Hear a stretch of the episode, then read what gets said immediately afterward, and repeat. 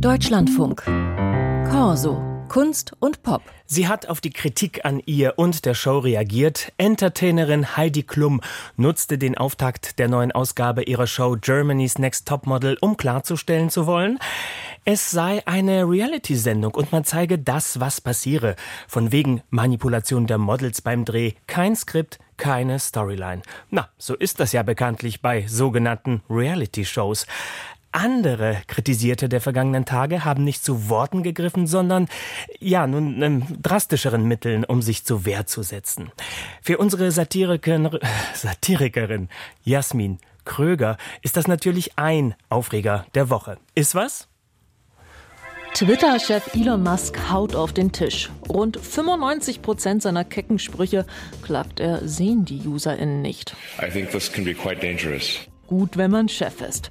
Die Twitter-Algorithmen hat er seit dieser Woche so eingestellt, dass fortan jeder und jede seine Tweets gleich auf der Startseite hat. Auch wenn man ihm nicht folgt. Auch wenn man seinen Account stumm geschaltet hat. Ja. Hat er ja aber auch so angekündigt. Uh, there'll be an inclusive arena for free speech. Nur das For Myself hatte er vergessen. Aber was machen, wenn die Welt ungerecht ist und man keine 44 Milliarden hat, um seiner Stimme mehr Plattform zu verleihen? Punkt 1.